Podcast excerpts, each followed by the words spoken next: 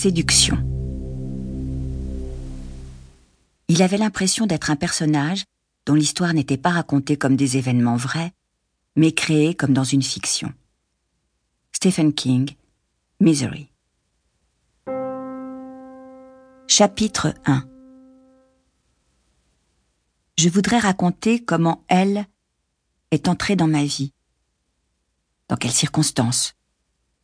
Je voudrais décrire avec précision le contexte qui a permis à elle de pénétrer dans ma sphère privée et avec patience d'en prendre possession. Ce n'est pas si simple. Et au moment où j'écris cette phrase, comment elle est entrée dans ma vie, je mesure ce que l'expression revêt de pompeux, un rien survendu, la manière dont elle souligne une dramaturgie qui n'existe pas encore, cette volonté d'annoncer le tournant ou le rebondissement.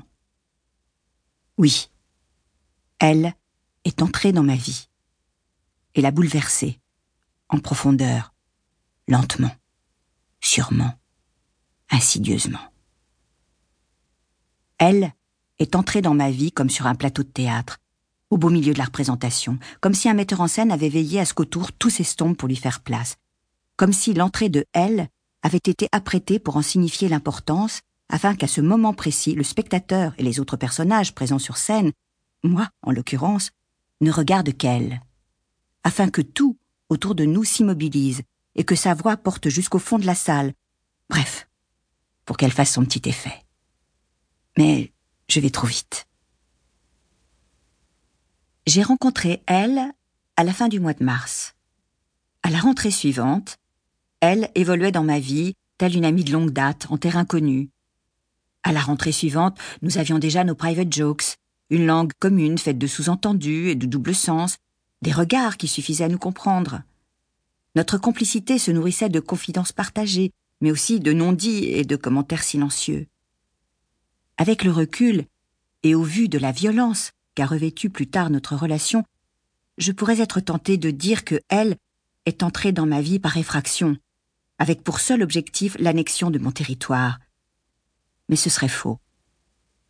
Elle est entrée en douceur, avec une infinie délicatesse, et j'ai passé avec elle des moments d'une étonnante complicité. Dans l'après-midi qui a précédé notre rencontre, j'étais attendue pour une séance de dédicace au Salon du Livre de Paris. J'y avais retrouvé mon ami Olivier, qui était l'invité d'une émission en direct sur le stand de Radio France. Je me suis mêlée au public pour l'écouter. Nous avons ensuite partagé un sandwich dans un recoin avec Rose, sa fille aînée, tous les trois assis sur la moquette usée du salon. J'étais annoncée à 14h30 pour une signature, cela nous laissait peu de temps. Olivier n'a pas tardé à me dire que j'avais l'air épuisée. Vraiment. Il s'est inquiété de savoir comment je m'en sortais avec tout ça. Tout ça désignant à la fois le fait d'avoir écrit un livre si personnel, si intime, et que ce livre rencontre un tel écho. Écho que je n'avais pas envisagé une seconde, il le savait, et auquel par conséquent je n'étais pas préparée. Plus tard, Olivier m'a proposé de m'accompagner, et nous nous sommes dirigés vers le stand de mon éditeur. Nous sommes passés devant une file d'attente, dense, serrée. J'ai cherché quel auteur se trouvait à l'autre bout, je me souviens d'avoir levé les yeux pour découvrir l'affiche qui nous révélerait son nom, et puis Olivier m'a soufflé Je crois que c'est pour toi. En effet. La queue s'étirait au loin, puis tournait en coude jusqu'au stand où j'étais attendu. En d'autres temps, et même quelques mois plus tôt, cela m'aurait empli de joie et sans doute de vanité. J'avais passé des heures à guetter le lecteur dans divers salons, sagement assise derrière ma pile de livres sans que personne vienne. Je connaissais ce désarroi, cette solitude un peu honteuse, J'étais maintenant envahie d'une toute autre sensation, une sorte d'étourdissement. Un instant m'a traversé l'idée que c'était trop, trop pour une seule personne, trop pour moi. Olivier m'a dit qu'il me laissait là. Mon livre avait paru fin août, et j'allais depuis quelques mois de ville en ville, de rencontres en signature, de lectures en débat dans les librairies, les bibliothèques, les médiathèques, où des lecteurs de plus en plus nombreux m'attendaient. Cela me submergeait parfois ce sentiment d'avoir fait mouche, d'avoir entraîné avec moi, derrière moi, des milliers de lecteurs, cette sensation, sans doute fallacieuse, d'avoir été entendu.